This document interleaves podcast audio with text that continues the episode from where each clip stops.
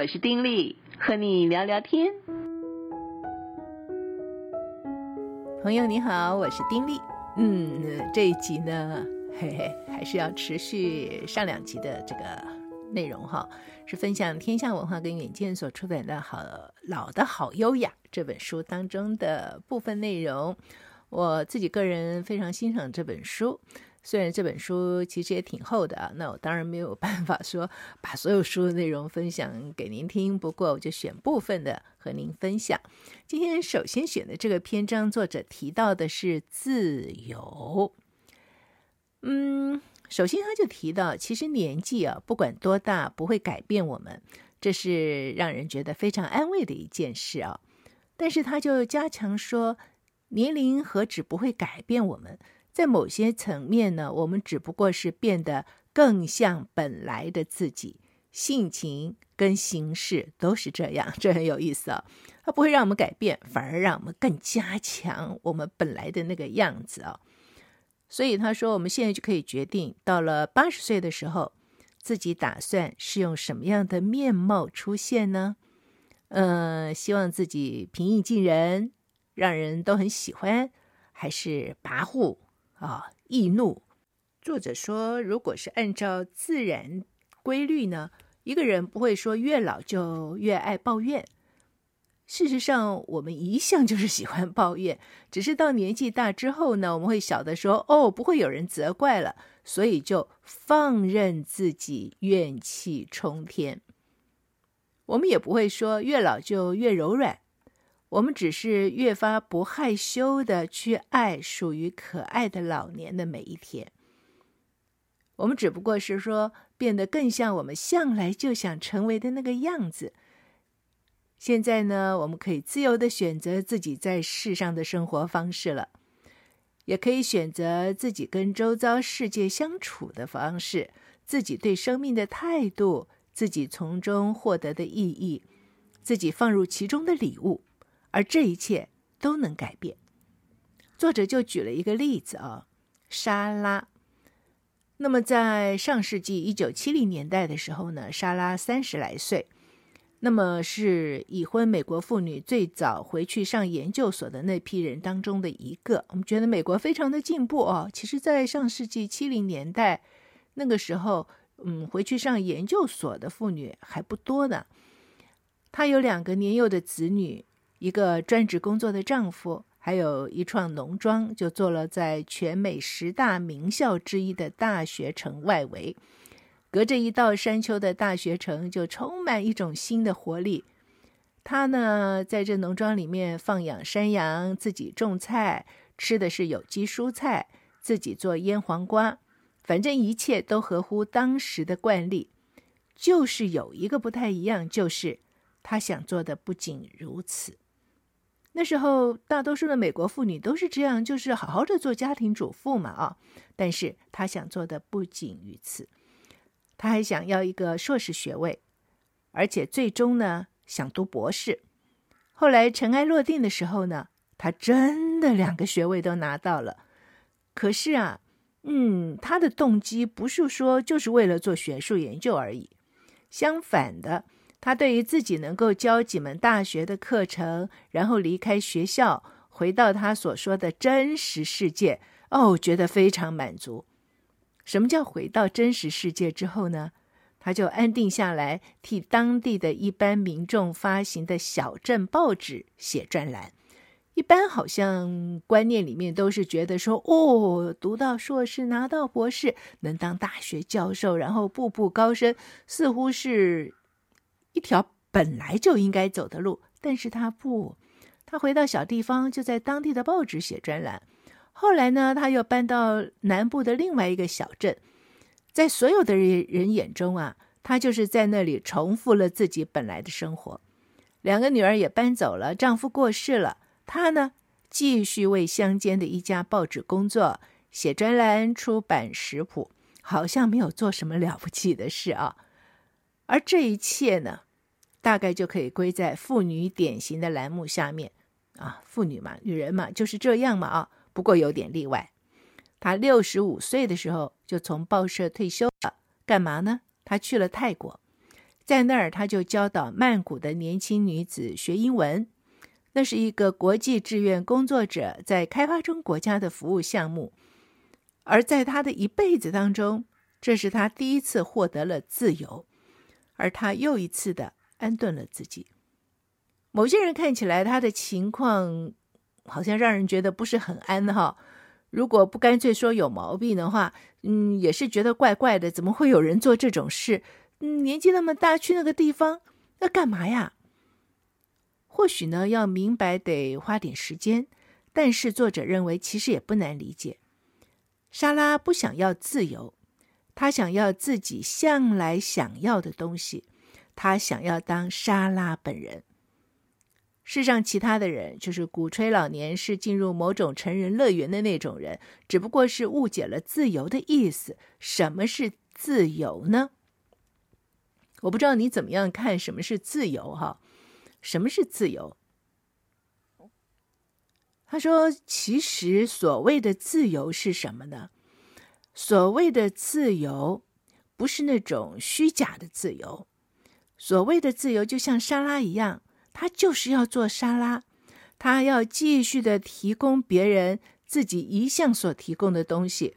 他提供了什么呢？他提供了生产、创造、做事、被人需要等等。所以他就去泰国当老师，在那里没有人问他几岁，没有人在乎他的年龄。在那边的那些人只知道说：“哦，沙拉对他们很重要。”所以他找到了好好老去的秘密。他重新定义自由。让全世界都看得到。很多时刻，在我们的社会当中，有些人就会特意用一种低姿态跟老人讲话，觉得好像说人老了就缺乏能力哦，呃，这个听话也听不到了哦，然后反应也慢了，所以呢，就特别用一种，嗯，也不说是像跟小孩，反正就是用一种特别的语气跟老人家说话。那么上年纪的人一旦从工作岗位退下来，那种被扭曲夸大的无能形象，好像就紧紧的扣在身上了。社会里面一般的人不但不尊重几个世代前的智慧和经验，啊，像这个希腊、罗马、美国印第安人那样啊，其实他们都非常尊重长者的。可是，我们的工业化、科技至上的社会，甚至把日常赶不上当今的技术词汇的任何人都当成无知的婴儿。一旦话题跟广告手法、部门指标、工作内容脱节连不上了，那么过去多年所获得的经验，或者说在制造出这些经验的社会里面，似乎就没有价值了。结果到了下一个季度报告。退休的人就是一无是处，他们所谓的经历好像就完全不算数，觉得他们再也不懂现在的系统运作，以至于一些退休的人好像就不认识人了，连经理都不认得了啊。而经理们呢，也一直在组织里面不断的轮换工作，一直到被换出去。一旦换出去之后，所有的联系似乎就被切断了，所有的关系。哎，都过期了，所有的经验都化作尘埃了。结果啊，老人可以自由地成为没有用的人，成为社会的壁花哦，成为系统再也不需要而被丢下来的人，听起来都觉得好可悲，对不对？但是莎拉不是这样，刚才就说了，莎拉不是要这种虚假的自由，他就是要做自己。作者认为，所谓的自由，在童年的时候，小时候啊，也许完全就是以自我为中心的权利啊、我想干什么就要干什么，这是一种自由哈、而在青少年呢，是把全心贯注在自己身上，当成一门艺术，以便有朝一日呢，明白自己是什么人，有本领成为什么人。而到了中年，是有自由去掌握技术，去预备自己，去变成专家。去完成独立，可是到老年的自由啊，是有能力去成为经过所有这些岁月培育出来的最好的自己。这个说法好不好？老年的自由是有能力去成为经过所有这些岁月培育出来的最好的自己，而这种自由是能够运用到今天所学到的一切东西，让他们在此刻发挥出更加令人兴奋的作用。而这种自由就是能够把握机会，以前所未有的方式，把自己贡献给那些真正需要自己的人。在有真正需要的人的生命里面，哎，我们有自由去成为他们的贵人。而我们在这个新的生命角色里面呢，加入了世间的一小撮人。我们知道这一生要付出怎么样的代价，才能够度过颠沛流离，活得超出生命的预期，安全地驶过生命的暗礁。而现在我自由啦，我可以不只是为自己，也为整个世界这么做。所以，对于一个年长的人说，那种自由就是自己有能力去活出来一个样式，而这个样式是什么样式呢？是因为经过了过往漫长的岁月，因此我们的生命是不断的被滋养，不断的被培育。我们就是以一个年老的这个时刻，集合过去所有在自己生命中所发生的，集合起来。让自己活得最好。所以作者讲，晚年的自由解除了我们必须按照大众标准去过日子的义务。你看，我们从小到大哈，我们大概真的都是要服从一些标准的。小时候不要说了，那么成年之后工作也是一样啊，你能够不服从公司的规定吗？对不对？而且通常我们都需要合群。嗯，合群之后就是怎么样呢？就是要屈从传统的一些要求啊，公司的政策呀，政治或选边站的压力啦，等等啊。到了真的年纪长，也是从工作的职业退休之后，哎，没这些压力了，随我爱站哪一边都好，对不对？哦，我们可以自由选择，真正的可以做出自己的决定，而且我们这时候。可以说出这个世界需要听的话，哦我们不一定说，因为我们是在某一个团体当中，我们应该要有什么立场，所以我们的发言就一定要合乎，哎，那个，嗯，哎，团体也好，机构也好，反正就是一定要合乎那个需求，在那个框框里面。哦，年纪大，退休没有关系了，是真的可以说出真话了。所以，作者说，当他明白自由其实是做自己，不做别人的权利。他说，当他自己真正明白这一点的时候，灵魂才开始解放，而跟着来的就是思想的松绑，发现自己可以成为一个新的我，或者说是更加发挥旧我。因为把我们领到这个地步的，不管是什么路，都不是。我们考虑过的、受吸引的、想去探索的唯一一条路，所以呢，既然到了这个地步，为什么不放手探索，跨出一般常识和一生经验的双重边界呢？所以他认为，在这个阶段的时候，我们就有权利去探索新的观念，去揣想新的想法，而这些想法可能是以前父母没有教过我们的。也是我们从来不敢公开承认的。比如说，我们可以开始替自己思索跟上帝有关的问题，而且是真心的去思考。而现在呢，我们也可以自由的用从来没有试过的方式涉足生命的每个方面。从前之所以不曾经尝试，是因为当初所有的方向好像都很清楚。所有的期许呢，似乎都有所限制；所有的责任都有明确的规范，对不对？可是现在啊，就是从头到尾重新好好想一遍的时候了。所有的一切，有关上帝、有关生命、有关工作、有关关系、行为、目标，都可以好好的重新再想，因为现在自由了，可以按照自己的经验标准。去测量那一切，然后去以自己的新知识重新塑造那一切，去尝试新的精神能量引领我们去接触的任何东西，在控制了我们这么久的旧观念之上呢，去增添一些新的观念，这个是自由。最后，在这个篇章最后，作者就讲这段岁月的包袱是在于哪里呢？就是我们容许老年的所有刻板印象。阻挡了自己，把自己给困住，以至于停止了体内的生命流动，是不是？很 很可能就会这样嘛。但是这段岁月的福赐呢，是在于说，老年给了我们机会去突破过去的生命边界，为自己创造一个生命，使之符合现在我想要的人生。你看这多好啊！年纪大了，因此我们有机会去突破过去的生命边界，为自己创造一个生命，使之符合现在我想要的人生，活出我们真正想活的那个样式。这是一种自由。但在这自由当中，其实作者一再强调的就是。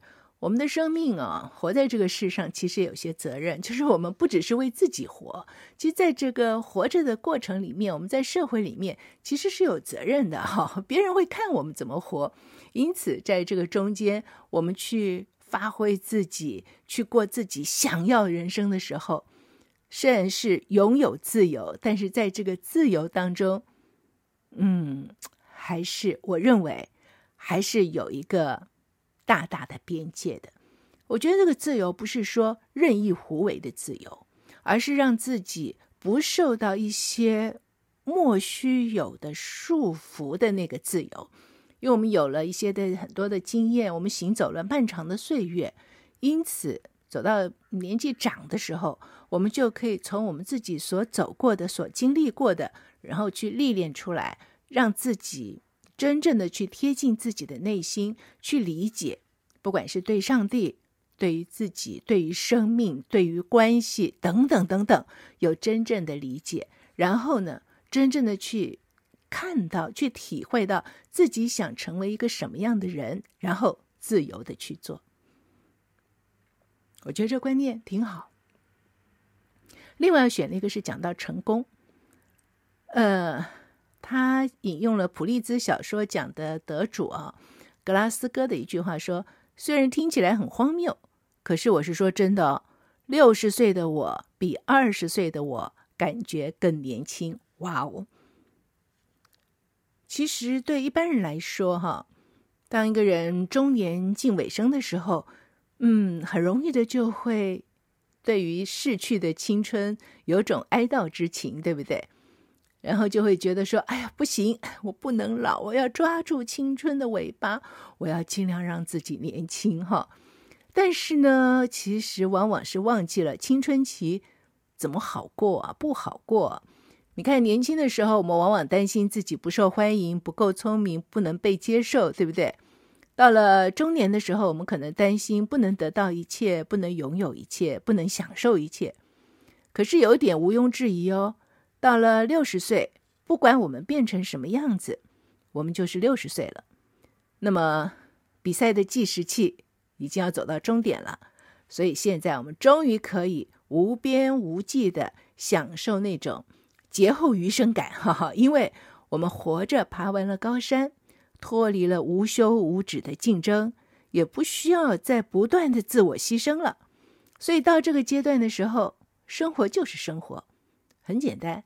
不需要增加一分，也不需要减少一分，但问题就是在于哦，过去的制约呢实在是太深了，所以啊，我们就会觉得，嗯，一定还有些什么东西是我们应该为之努力奋斗的。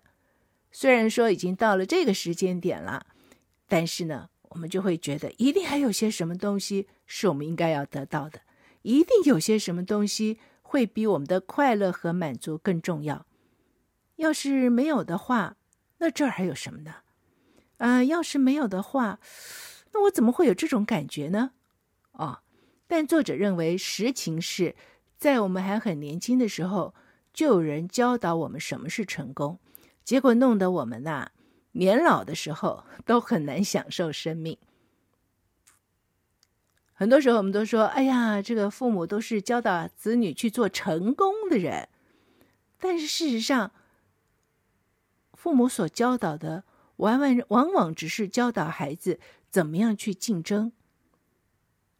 那么，很可能我们这辈子其实都在竞争，但是我们却以为自己是在成功。什么是成功？其实，在一般的观念里面，就是跟人竞争赢了，这就是成功了，对不对？所以，我们为工作、为职位、为升迁、为加薪而竞争。我们跟邻居竞争，看谁的房子大、装潢的漂亮。我们也跟别的家长竞争，在后孩子后面呢，就是挥着鞭子督促他们竞争的更加厉害。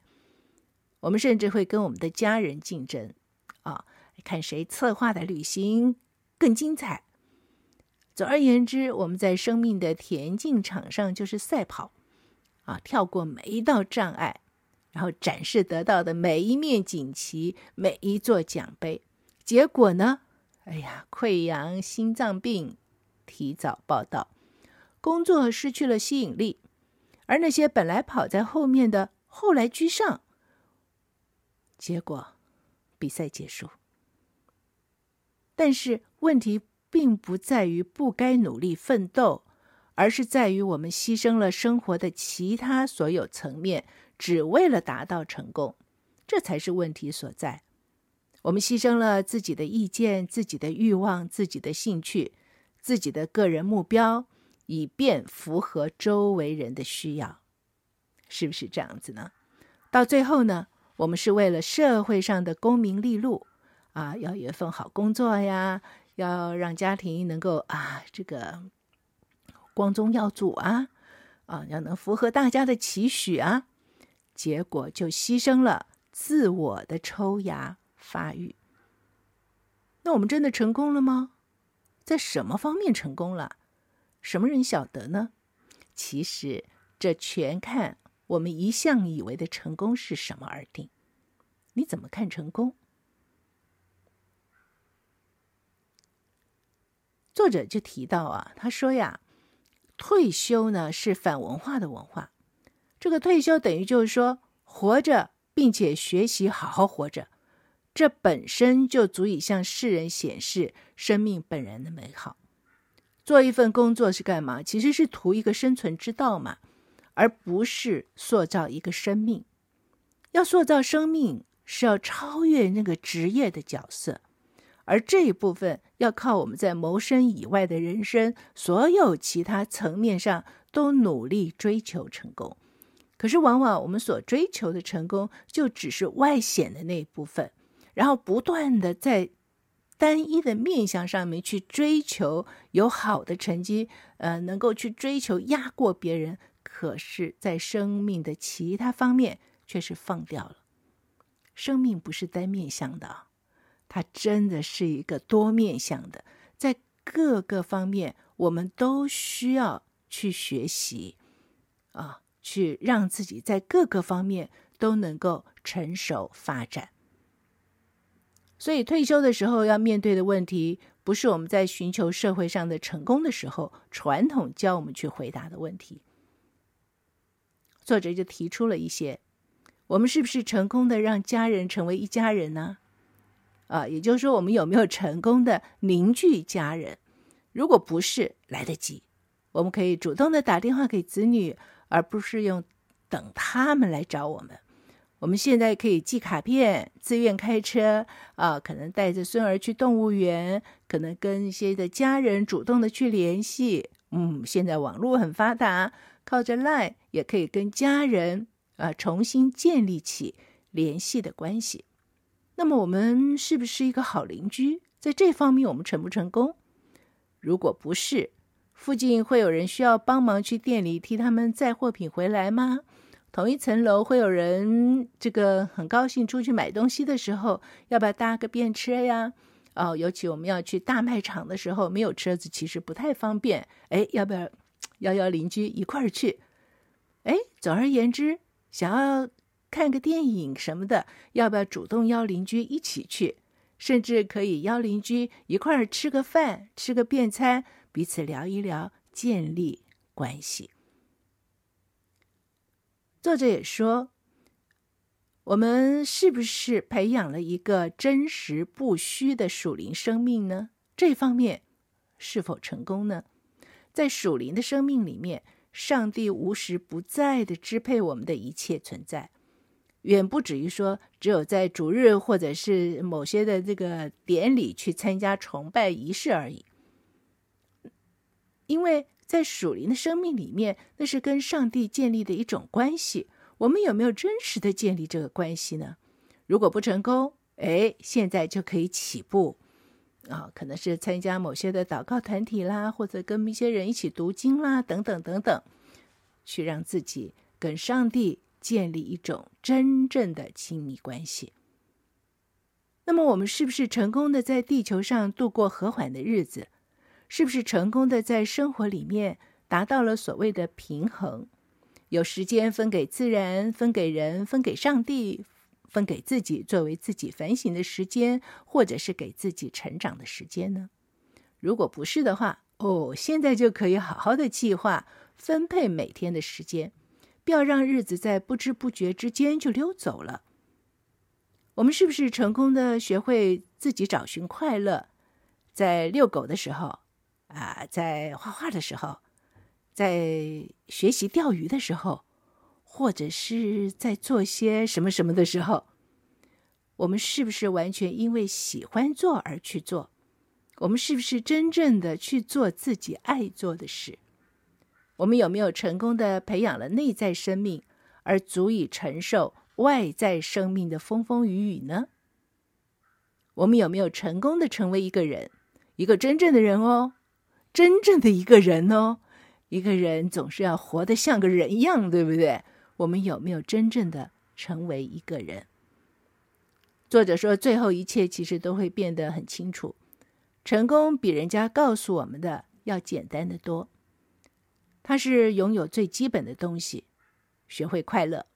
跟自己的灵性建立联系，过平衡的生活，不去伤害，只做好事。